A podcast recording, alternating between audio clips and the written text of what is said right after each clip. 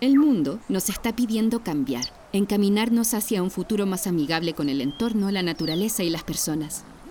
Te invitamos a escuchar y conocer el potencial de la región de Coquimbo en Regeneremos Coquimbo, un podcast sobre creatividad, permacultura, desarrollo local regenerativo y personas.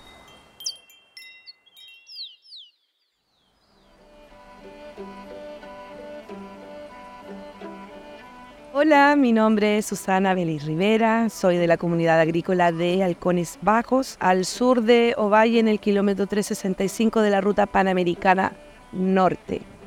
Llegué a Regeneremos Coquimbo a raíz de un taller práctico de agricultura sintrópica en la cuenca Elqui. Eh, me inscribí en el diplomado de liderazgo regenerativo fue un transitar bastante complejo, porque uno llega con todas sus cosas a un escenario donde me vi un antes y un después totalmente hasta en mi vida. Entonces comprendí lo necesario que era, si uno está en un proyecto, quiere ayudar en un proyecto, eh, primero parte por casa. Eso me dio fortaleza, me dio sabiduría. Entonces, esa es la invitación. Primero partir por uno y luego eh, ver, a, ver a los demás y, obviamente a los demás en, todos sus aspectos. A, a, los que no tienen voces, tenemos esa facultad de llegar a ello y ayudar de alguna u otra manera. Es tiempo ahora ya de hacerse cargo y desarrollar nuevas habilidades. Es tiempo. Regenerar nos invita a trabajar de otra manera. Y esa manera no tiene un patrón, sino cada lugar con su gente, con su diversidad, eh, es donde uno tiene que eh, echar herramientas y trabajar. Cada vez que estemos trabajando en cualquier tipo de proyecto, de vida, de equipo, de lo que sea, hay que visualizar la integralidad. Tenemos que hacer diversas actividades, tenemos que ser multifacéticos para llegar a una integralidad y esa poder transmitirla ahí es cuando suceden cambios. No, ya no basta con una acción, y la revista que yo te acabo de entregar se llama Suelos Vivos. No es un medio de comunicación, es un medio de vinculación. Lo que buscamos es visibilizar cómo está nuestra gente, qué estamos haciendo, rescatar esa receta que no queremos que se pierda, saber cómo está esa viejita del pueblo que todavía está tejiendo o ese niño que tiene un amor a plantar un árbol nativo. Esas historias que queremos que, que sean contadas y replicadas también, claro, con su ejemplo, con, con su compartir.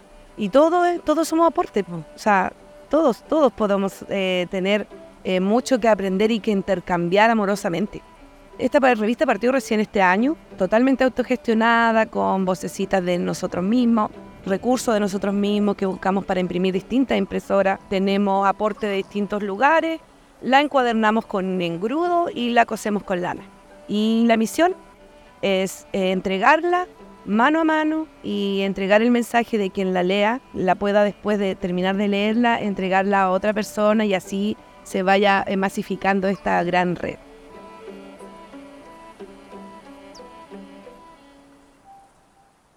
Estás escuchando Regeneremos Coquimbo, un podcast sobre creatividad, permacultura, desarrollo local regenerativo y personas.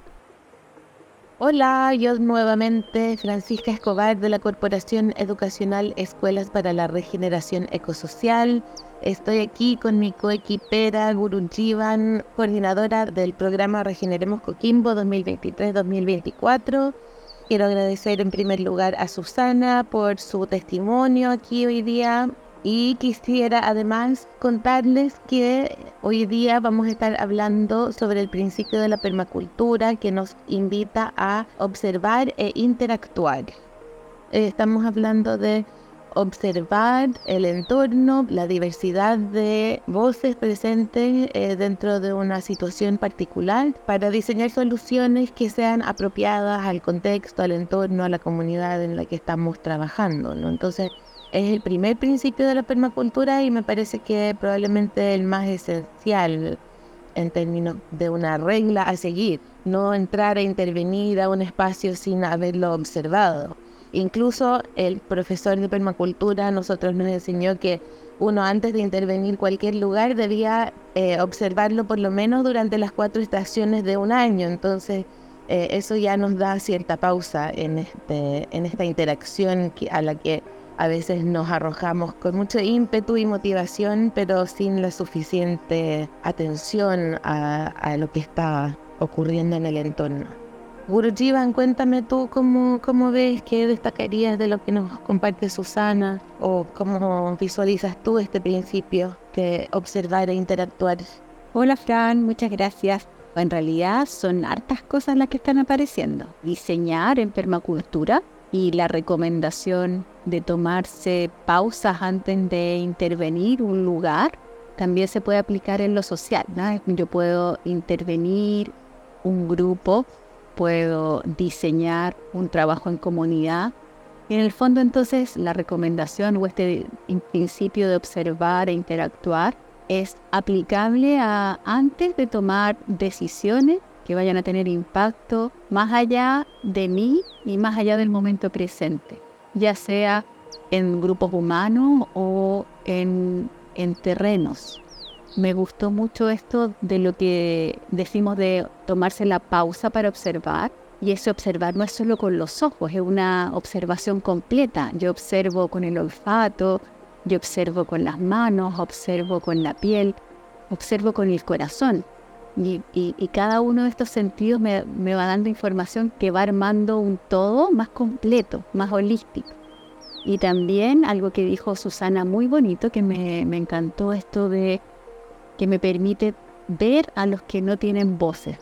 Entonces yo puedo observar escuchando la voz de los adultos, que son los que van a estar ahí manifestándola desde, desde su propia palabra, pero también voy a estar observando a los niños, por ejemplo, a los pequeñitos, a los bebés, que todavía no lo pueden manifestar con sus palabras.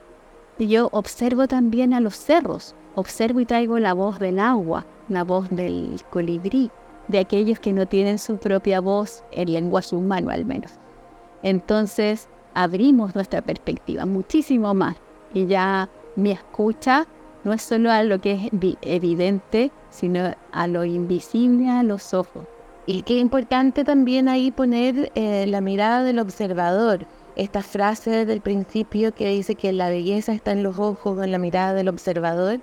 Por un lado nos pone como la responsabilidad de mirar desde dónde estamos mirando y reconocer al mismo tiempo las limitaciones que tiene esa mirada, porque yo al observar no veo lo que están haciendo los bichitos debajo del suelo, no veo las corrientes del viento, ¿no? Puedo a lo mejor identificarlas con estudios científicos, pero también requiere ciertos aprendizajes, ¿no? Esa observación del todo uno tiene una parte nomás. El reconocer eso y saber que en el diseño hay cosas que uno no sabe cómo están funcionando. La naturaleza tiene un sinfín de procesos y formas que van variando también, ¿no? Evolucionando. Uno está inmerso en todo este sistema que tiene las reglas conocidas y otras que no son tan, tan, tan evidentes para nosotros.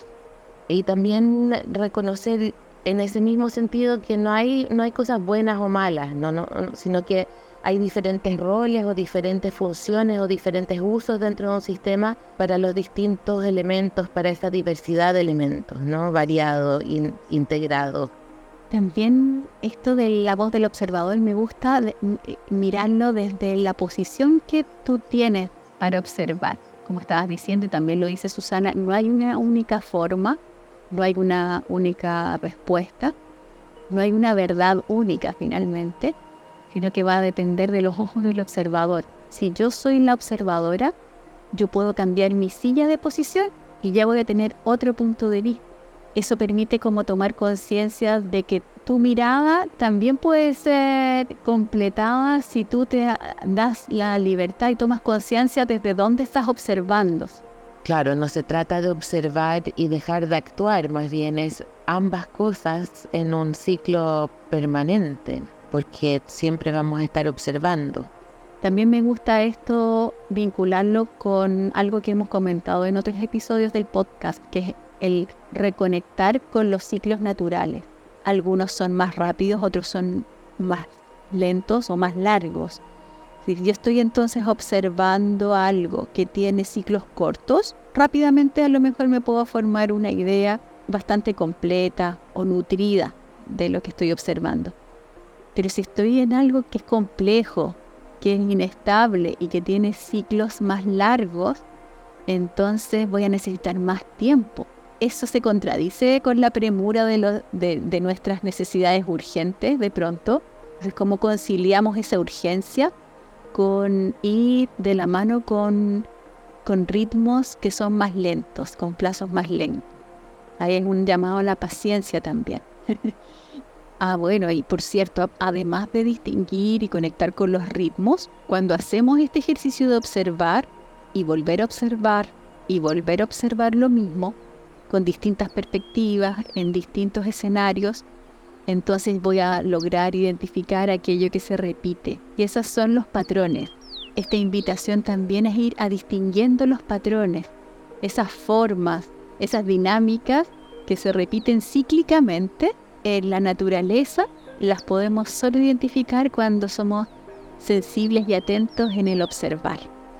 Y hay otra participante del programa que es Katia. Katia Fierro tiene varias experiencias también con las manos, con la tierra, con el trabajo en el campo, que nos puede compartir a ver cómo complementamos si vamos nutriendo esta mirada de este principio.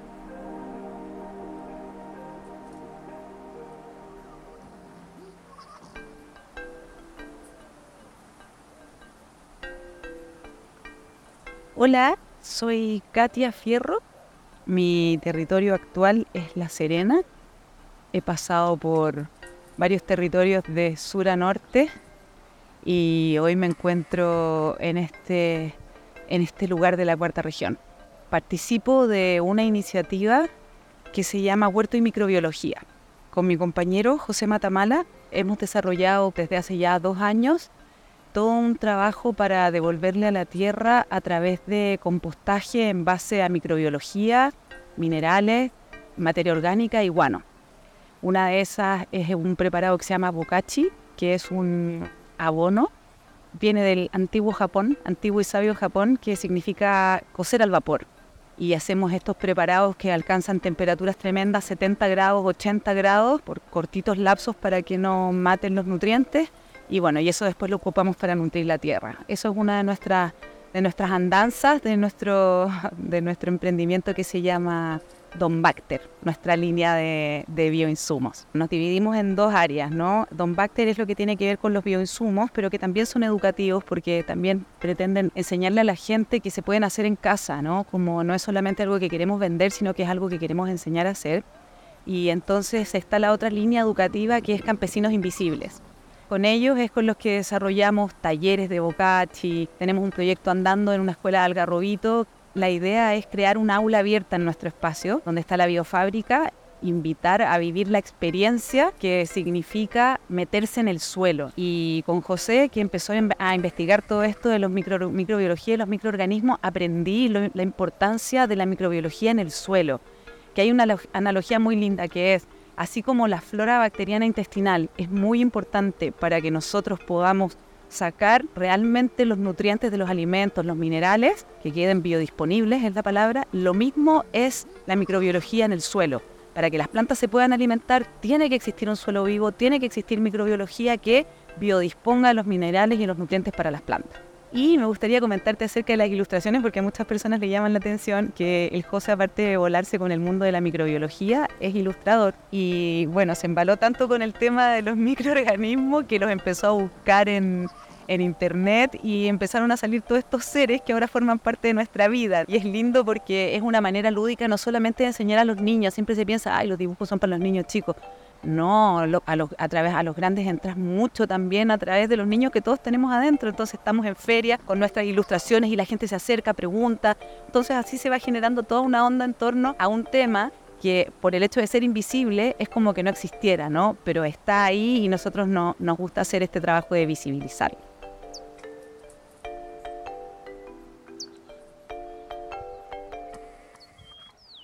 Estás escuchando Regeneremos Coquimbo, un podcast sobre creatividad, permacultura, desarrollo local regenerativo y personas. Katia cuenta desde sus iniciativas toda esta inmersión en el mundo de la microbiología, que wow, yo creo que esto de lo que es visible y lo que no es visible que comentábamos, para los microbiólogos y para quienes se adentran en lo que hay debajo de la tierra, en el mundo de, de lo muy pequeño, que no es visible a los ojos humanos, saben a ciencia cierta de, de, que es mucho más lo que no vemos que lo que podemos ver con nuestros ojos. Entonces esa sensibilidad y esa, esa dimensión de lo infinito, de la vastedad de formas, de la cantidad de vida incluso que existe, que no es visible a nuestros ojos, me da una perspectiva maravillosa para este principio de observar e interactuar. Mira qué bien, justo Katia hablando de lo invisible y lo visible, ¿no? Y hacer visible lo invisible. Eh, me encanta, encuentro que las dos iniciativas de este episodio nos traen un poco eso, ¿no? Como de cómo hacemos visible lo, lo que no logramos ver. Y también cómo aceptamos que hay cosas que se van a mantener invisibles y fuera de nuestro control. Y entonces cómo hacemos una interacción que también contemple que no todos los factores son evidentes para nosotros y más en estos tiempos tan caóticos, tan inciertos, eh, es eso de soltar el control, me parece, tan de estos tiempos.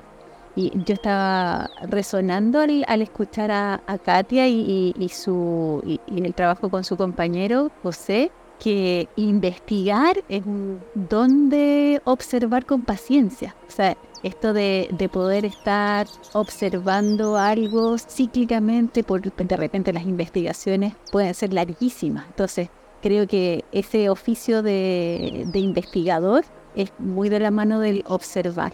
Pero también el oficio del arte de hacer síntesis visuales. Sabes que estaba sintiendo que ese oficio requiere una capacidad de observar y una sensibilidad muy grande.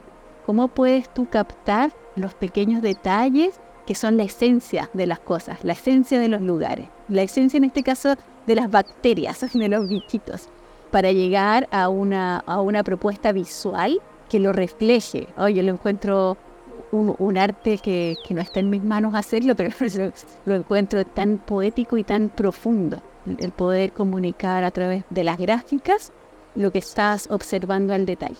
Bueno, es que ahí volvemos a retomar el hilo de lo que decía Susana al inicio, de que todos somos aportes y que la riqueza está en el intercambio entre toda la diversidad de elementos que son partes de un sistema. Y me encanta que, claro, que el mundo del suelo se enriquezca con estas ilustraciones. Eh, como graciosas incluso, ¿no? Como muy educativas, como que llaman la atención y así cada uno trae a su oficio también su creatividad, su arte, que bueno, nace también de esa observación e interacción con el entorno, con los demás, con el contexto, la situación. Cada uno tiene distintas herramientas que puede aportar en distintos momentos también, ¿no? Que es lo lindo del trabajo con los equipos cuando uno logra integrar toda esa diversidad y bueno, permite que las soluciones sean también más ricas, que consideren distintas perspectivas, todo lo que hemos estado hablando, ¿no? Oye, y lo otro que está bonito de lo que nos comparte Katia, este trabajo que ella hace con los bocachi, con el compost, con preparados para nutrir el suelo y para que sea un, suelo más rico, más vivo, y viene de, de antiguos, ¿no? Estas son tradiciones que vienen incluso de otros continentes, de otras tradiciones, y yo voy pensando que el arte de observar es algo que va produciendo conocimiento. Cuando yo soy un observador activo y voy después sistematizando y compartiendo esa observación, le voy dejando también camino abonado a los que vienen después. O sea, ¿cómo yo sé que esa forma de, de producir altas temperaturas, menores temperaturas, qué mezclas van a ser favorables para el suelo? Es puro ensayo y error, es observación es observación en acción. Y entonces también es una colaboración el observar, no es solo para mí y para mi proyecto, para mi diseño, es algo que le puede servir a los que vengan después haciendo cosas similares.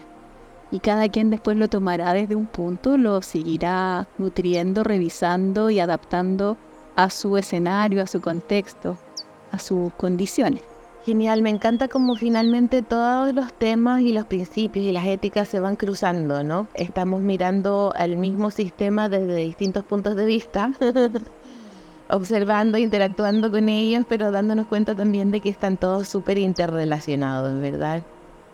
Creo que lo vamos a dejar hasta aquí por hoy. Muchas gracias, Guru Jivan, y nos vemos en un próximo capítulo. Hasta pronto. Maravilloso. Chao, Fran. Muchas gracias. Hasta la próxima.